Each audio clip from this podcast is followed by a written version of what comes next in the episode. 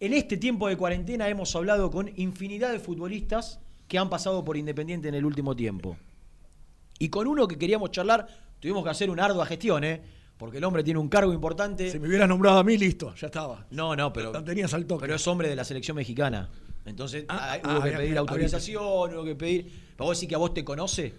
Yo creo que me recuerda, pero bueno, pasaron muchos años. Pasaron Sí, bastante. 98, sí, ven. 22. Sí, 22. Yo creo que no te recuerda. Para mí, ¿eh? Para mí. Vamos a preguntárselo al aire. Y a comprometerlo al aire, porque capaz te deja expuesto, Capaz Rubén. me ¿eh? has puesto, sí, capaz. Está Norberto Scoponi, del otro lado, ¿eh? arquero extraordinario que tuvo el fútbol argentino, más de 20 años de carrera, eh, y con un paso importante e interesante, por lo menos, eh, en, en Independiente. Hola Norberto, ¿cómo te va? Renato de la Paulera es mi nombre, y quien está a mi lado, que dice que te conoce, es Rubén Santos. No sé si lo recordás. Sí, sí, lo recuerdo. ¿Lo A la recordás? distancia, pero, a la distancia, pero lo recuerdo. Claro. Era, era rubiecito, un poco, un poco pintado, ¿no? Yo creo que se acuerda más del turco a la luz. ¿Vos decís? Del turco a la luz se Eh, acordar por- más. ¿Y por qué era? ¿Ya no es más rubecito o está pelado?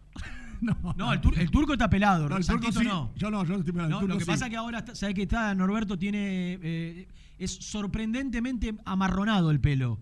No, no coincidiendo con su edad. Está bien. Y bueno, lo que pasa es que por ahí el, el agua cambia y es más fuerte. En, este- en estos tiempos por ahí el agua es no es tan fuerte como antes, por eso antes estaba bien rubiecito y ahora se le, se el pelo. Bueno, Norberto, ¿cómo, cómo estás? Eh, tanto tiempo ya. Hace, hace mucho que estás radicado en, eh, en México. Estuve chumeando tus, tus redes sociales para interiorizarme un poco.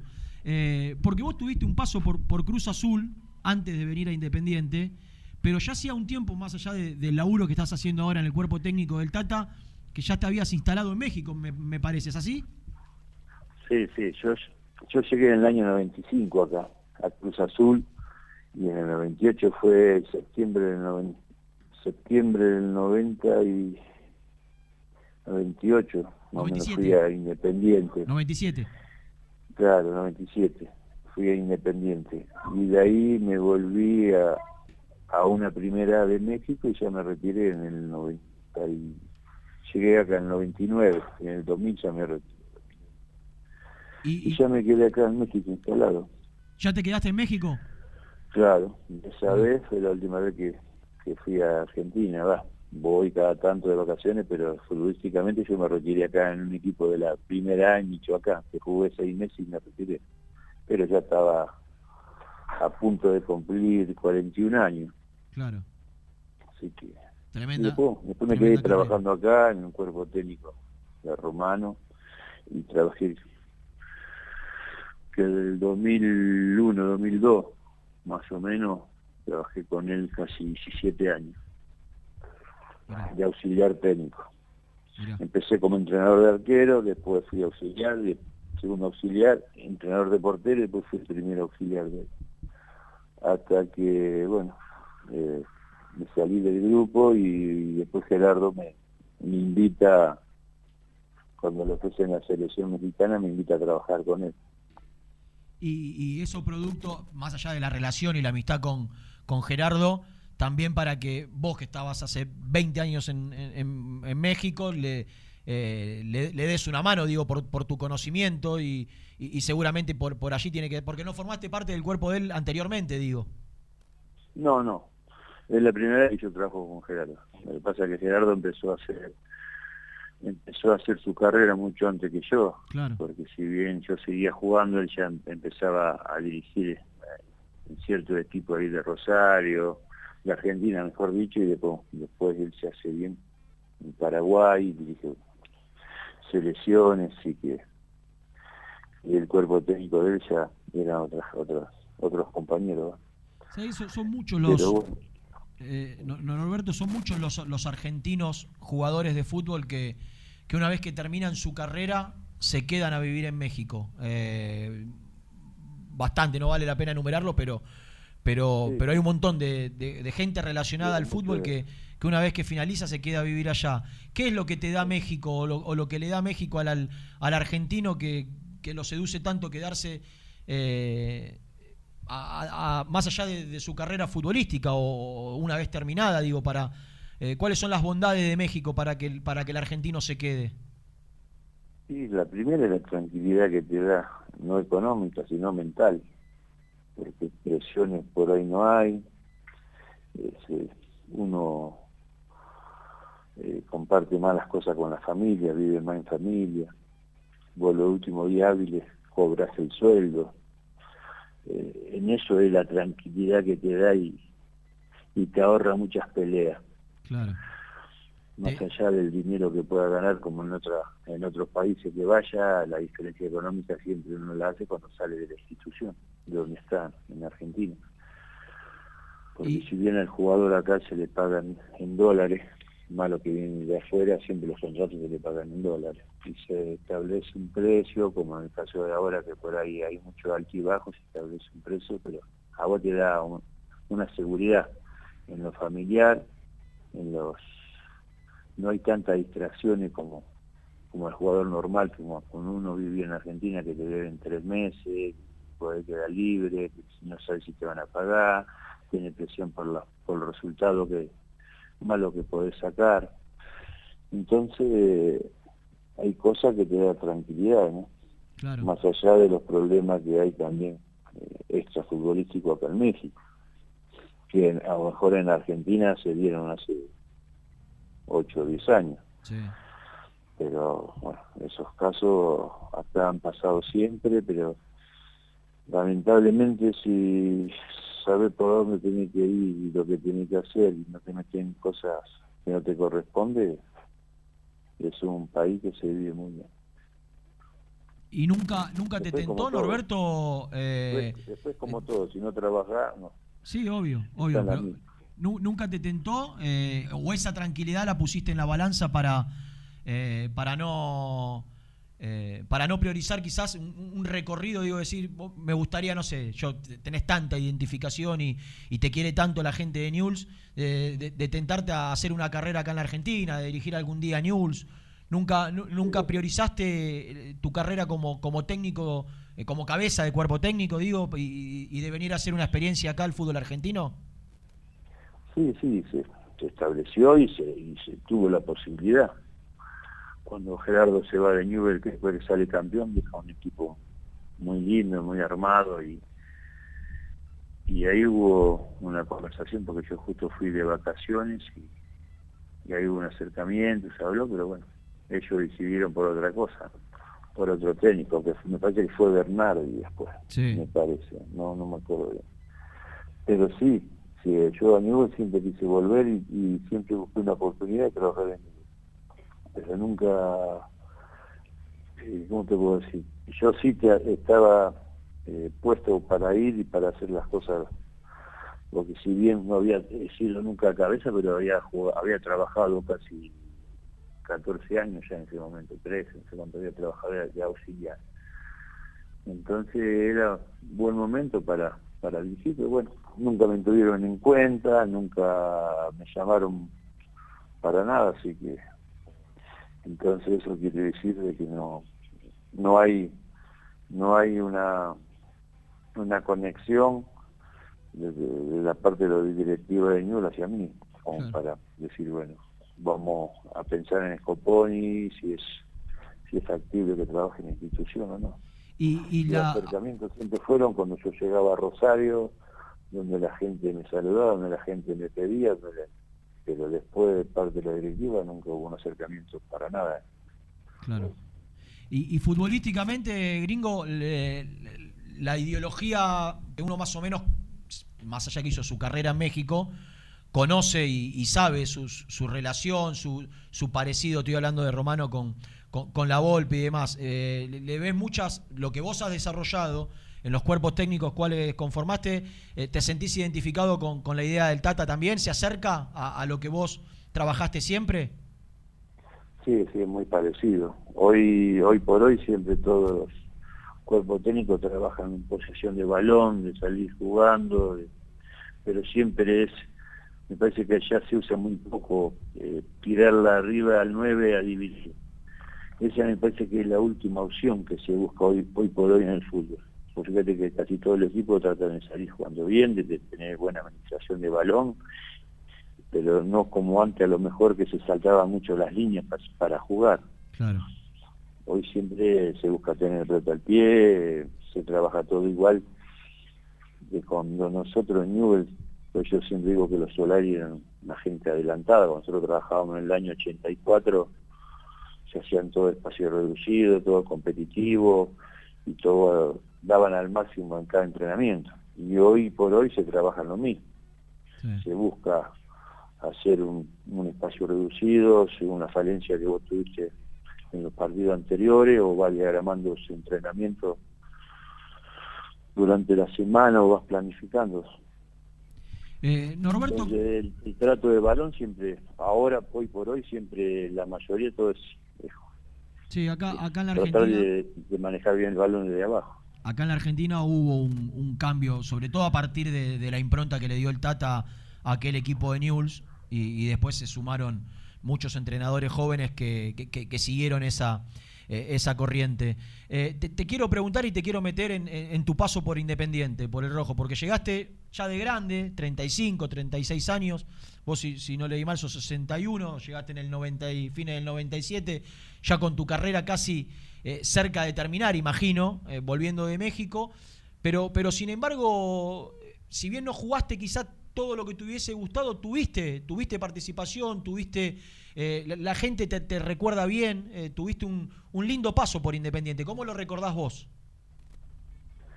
Muy bien, muy muy lindo también el paso por Independiente, porque yo no tuve mucho equipo, tuve Newell, Cruz Azul, Independiente y tuve seis meses en un equipo de primera. Pero Independiente eh, me recibieron con los brazos abiertos, era muy buen grupo, estaba haciendo un grupo nuevo, porque si bien yo llegué con, el flaco Gareca, después, bueno, después vinieron otros técnicos, el flaco Menotti, y bueno, sí, era otra, otra forma de juego también, en esos tiempos, pero era muy, muy lindo, muy linda institución, muy buena gente, compañero, tengo contacto con, con varios de ellos, así que la verdad que el paso por Independiente fue muy positivo. Eh, Gringo, y recién hablabas de, tu, idea, de tu manera, de cómo te gustaría jugar en tus equipos. Eh, siempre se dice que, o los técnicos cuando inician su carrera dicen, eh, bueno, yo saqué algo de este técnico, algo de aquel, algo del otro. Digo, de todos los técnicos que, uno tiene en su carrera, ¿se aprenden cosas? ¿O, hay alguno que pasa y vos decís, no, la verdad no me dejó nada? No, siempre alguien te deja, siempre. Nosotros siempre decimos de que Jorge Solari ha dejado un sello en el Solboy, eh, Marcelo Vilsa también, por la forma de trabajar y, planificar sus trabajos diarios con el plantel y cómo hacían los trabajos y cómo lo planificaba, cómo lo organizaba.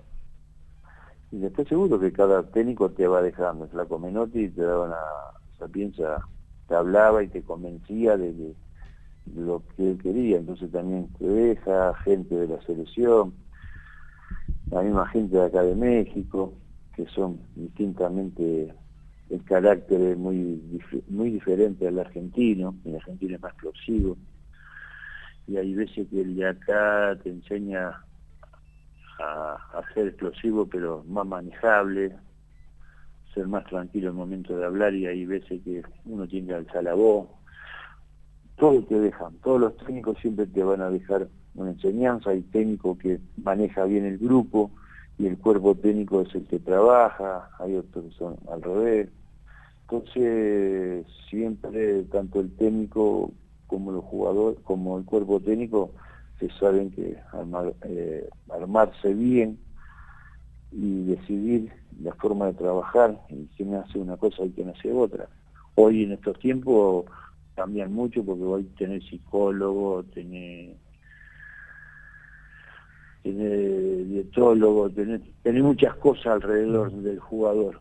Pero hoy al técnico se le facilitan las, porque tiene mucho más herramientas, tiene, tenés video, antes vos tenías, en ese tiempo nosotros jugábamos Independiente o en Newell, eh, vos ibas de un lado al otro buscando la cinta que te, mandaban de un partido, entonces la tenían que, grabar y ver.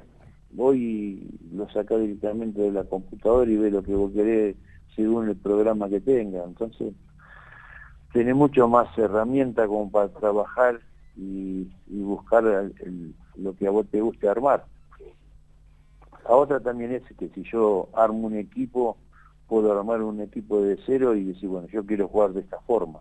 Eh, es diferente cuando vos llegas a un club y echan al técnico a mitad de la temporada, entonces vos te tenés que adaptar a los jugadores que están y mejorando el sistema de a poco, y mejorando de a poco la forma de trabajar, porque si no, me parece que se, siempre hubo problemas en, lesiones, en que el jugador no agarra el, ritmo, no agarra la forma de jugar. Pero bueno, siempre, hoy por hoy, como te dije antes, tiene muchas herramientas para seguir mejorando día a día. Gringo, y, ahora que estás adentro del cuerpo técnico del Tata, uno ve lo que se lo valora allí en México, lo, lo, lo, cómo lo, lo, siguen los medios, cómo, cómo, es un tipo muy valorado, por lo menos lo que vemos desde acá. Eh, ¿Qué se perdió Argentina con, con la ida de Martino? A ver, haceme vuelta la pregunta porque te escucho muy bajo. No, te decía, eh, eh, viéndolo cómo se lo valora al Tata allí en México y todo el trabajo que está haciendo con ustedes, eh, y vos estando ahora dentro del cuerpo técnico, eh, ¿qué es lo que se perdió Argentina con la ida de Martino?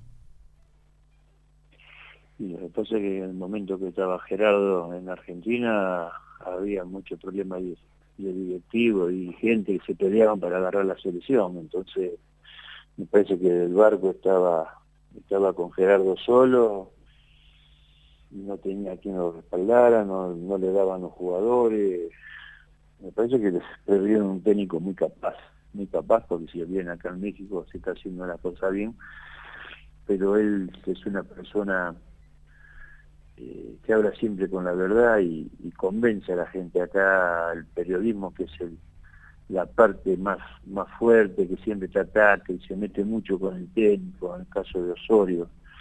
Pero lo que pasa es que también Osorio le daba lugar a que el periodismo lo matara por la forma de hablar, por la forma de,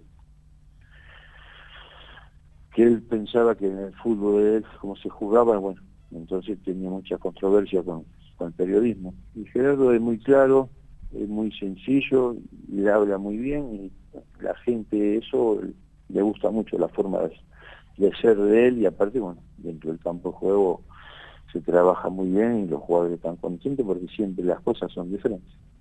Gringo, volviendo a, tu paso por Independiente, a vos te dirige, decías, agarraste el final de Gareca, te dirige el flaco Menotti, y, y, Trocero o alguien más en el medio? No. Menotti y Trocero. Eh, no, se va Menotti y viene Menotti y Trocero. Sí, yo con Trocero me llevo mal, porque se le metió algo en la cabeza y bueno, después yo me, me termino yendo, vuelvo nuevamente acá a México. Claro. Soy testigo de eso. ¿eh? ¿Fuiste testigo vos? Soy testigo, sí, sí. Sí, es, decir... No, se querían mutuamente. Él cuando, él cuando llega, eh, porque se va Menotti, eh, el flaco, corregime, estabas, estabas lesionado vos, gringo, cuando se va Menotti. Tuviste un parate, habías tenido una lesión, y él aprovechó para poner a Pontiroli, pero él nunca fue de, su confianza. Con, el flaco yo empezaba, yo era suplente Mondragón, tanto en tanto con, con Gareca cuando llegué, con el Flaco Menotti jugué la mitad porque después se va, se va a Mondragón. Y yo empiezo a jugar ahí. Cuando llega Trocero yo estoy lesionado. O estoy con Trocero, juego, me lesiono y bueno, y juego con Tiroli. Y después vuelvo a jugar yo, pero más bien era porque pedía la gente. Y bueno, y él se enojó conmigo porque me pedía la gente y y ahí tuvimos unas grandes discusiones. ¿Que, no pasó a mayores? Pero como yo tenía, como yo tenía contrato, en ese momento a mí me tenían que dirigir y, eh, entrenar gente de primera, según el reglamento de ese tiempo. Así que yo me quedaba ahí, entrenaba, no me ponía, hasta que salió la posibilidad de volver a México, seis meses y me vine y me retiré. Ahora, tenían, eh, tenían buenos jugadores en ese en, el último, en el 99. Eh, vos formaste parte del equipo, si no recuerdo mal, del equipo al que le gana 4 a 0 a Boca con el gol de Calderón de mitad de cancha. ¿No fue el partido que le atajaste un penal a Palermo o estoy equivocado? Claro. Sí, sí, el mismo, que salía, si ganaba Boca salía campeón. Claro. Y ganamos nosotros 4 a 0. La cancha independiente, que ellos si ganaban daban la vuelta olímpica ahí. Claro. vos le atajaste el penal a Palermo en el arco de la visitante. Claro. Sí. Y, había buenos jugadores, gringo, ¿eh? tenía, tenía buen equipo independiente. No sé si tenía buen equipo, tenía buenos jugadores. Sí, sí, sí. El lado central era Pablito Roche y Arseno, que hoy Arseno es auxiliar en el equipo de Miami. Estuvo acá en Monterrey también con Alonso. Después estaba el Negrito Martínez, lateral izquierdo, lateral derecho, digo, lateral izquierdo estaba en principio. ¿El avión no? No, Cristian Díaz. Eh, el avión, el avión Ramírez y después estuvo eh, Díaz. En el medio Cassini, Garnero. Cambiazo. Cambiazo, Rolfi Montenegro, los dos Montenegro estaban en ese tiempo. Claro. El zurdo Víctor López, que, Menotti lo quería tanto, que era de Ferro, que la gente, no tanto. López, Claro, vino de Ferro, Panchito Guerrero. Después llegó Calderón. Claro. Porque Calderón se había salido, lo habían vendido y volvió. Y volvió de Nápoles. Claro, lo habían vendido con el que lo habían vendido con el flaco Menotti o antes. O, no, antes que yo llegue con Gareca, antes que yo llegue con Gareca. después regresa. El, el, flaco se va a la Sandoria, se lleva a Matute Morales, se va al Toro Acuni, se va Calderón y ahí viene Gareca para las últimas cuatro fechas, la Copa del 97. Se para el campeonato por la Copa América del 97 y, viene, viene el flaco Gareca y, ahí en las últimas cuatro fechas Independiente pierde, pierde el torneo. Norberto, te aprovecho porque en estas horas, en, la presentación de la nota justo nos agarraste hablando de, la casi segura partida de Martín Campaña al fútbol mexicano, hay un desgaste ya en la, relación con los dirigentes. Y, si bien es uno de los jugadores más cotizados, más queridos por la gente, porque la verdad que anduvo bárbaro, Independiente hace tres años que no tiene problema en el arco con, con Campaña, que sorprendió en un primer momento porque decían muchos que, no jugaba bien con los pies y, terminó haciéndolo muy bien con Holland en esa sudamericana del 2017 y, se habla de, paso de su paso a Pumas de la UNAM en estas horas. Te quiero preguntar con qué club se va a encontrar campaña, qué, club es Pumas de la UNAM, si es un club que, que pelea, si es un club con poder económico, no tanto. No, acá el poder económico no hay problema. Acá en México en ese sentido no hay económico no hay problema. Es una institución donde es está en la Ciudad de México, está en una instalación hermosa, el campo es hermoso, es hace cuenta que Buenos Aires es la, ciudad, entonces más allá de que en, todo México, en todo el distrito federal, cuando yo llegué en el año 95, es la misma capacidad de gente que en toda Argentina. En ese momento, cuando yo vine, había 40 millones de habitantes, hoy hay 120 en todo el país, pero había 40 millones de habitantes en la Ciudad de México. Y ahí está eh, Cruz Azul, está Puma y está América. Que a lo mejor ahora se sumaba Atlante, que se venía de Cancún, volvía a la Ciudad de México. Pero es una institución muy linda, donde es una, el nombre te lo dice, la UNAM, eh, es de una universidad. Así que ahí eh, los, la gente que va al estadio, la mayoría son todos de, la universidad, es, es una muy linda institución, muy linda institución y después, bueno, ellos por ahí a le va a costar a lo mejor por la altura, eso es lo primero que le va a pasar porque yo jugué en Cruz Azul también, la altura es si es un arquero salidor, que, en, definitiva hoy por hoy se quiere que se juegue mucho con los pies, que salga y bueno, eso lo va a tener que entrenar mucho porque la distancia se pierde. El campo de Puma es un, es un billar, pero es pesadito y juegan siempre a las 12 del mediodía. Y hace en verano hace un calor terrible. Entonces, con altura y esa, a ese horario, se va a tener que adaptar mucho. Pero bueno, también acá se habló en un tiempo de que tenía posibilidad de, ir a Cruz Azul. Sí. Pero cualquiera de los dos son, son buenas instituciones. están dentro de los cuatro más grandes. ¿Lo, lo, ves a campaña gringo con, con, las condiciones para que le vaya bien en el fútbol mexicano? Sí, sí. Sí, porque si bien eh, en, en Puma hay un portero que hay un portero que que, estuvo jugando y salió desde las inferiores de Puma, como dicen acá, de las canteras. Entonces sus posibilidades de jugar, tuvo altibajos, en momento se, se estuvo viendo, porque sí había hecho las cosas bastante bien, pero tuvo problemas en algunos en algunos partidos en algunos partidos decisivos en la, en la liguilla. Entonces ahora por ahí traer a un portero con el técnico que es Michel y, en este torneo no lo estaba haciendo mal pero se ve que Michel eh, está buscando un arquero mejor de más jerarquía, de otra presencia, de otra forma de juego. Eh, a lo mejor por eso puede ser la llegada de él, porque Michel estuvo el, torneo pasado, bueno, acá no se terminó por la pandemia y hoy empieza el torneo de nuevo desde cero. Claro. Eh, Entonces yo digo que puede ser también bueno para los dos, tanto para campaña como para Saldivas para el arquero está ahí está en Puma hoy por hoy.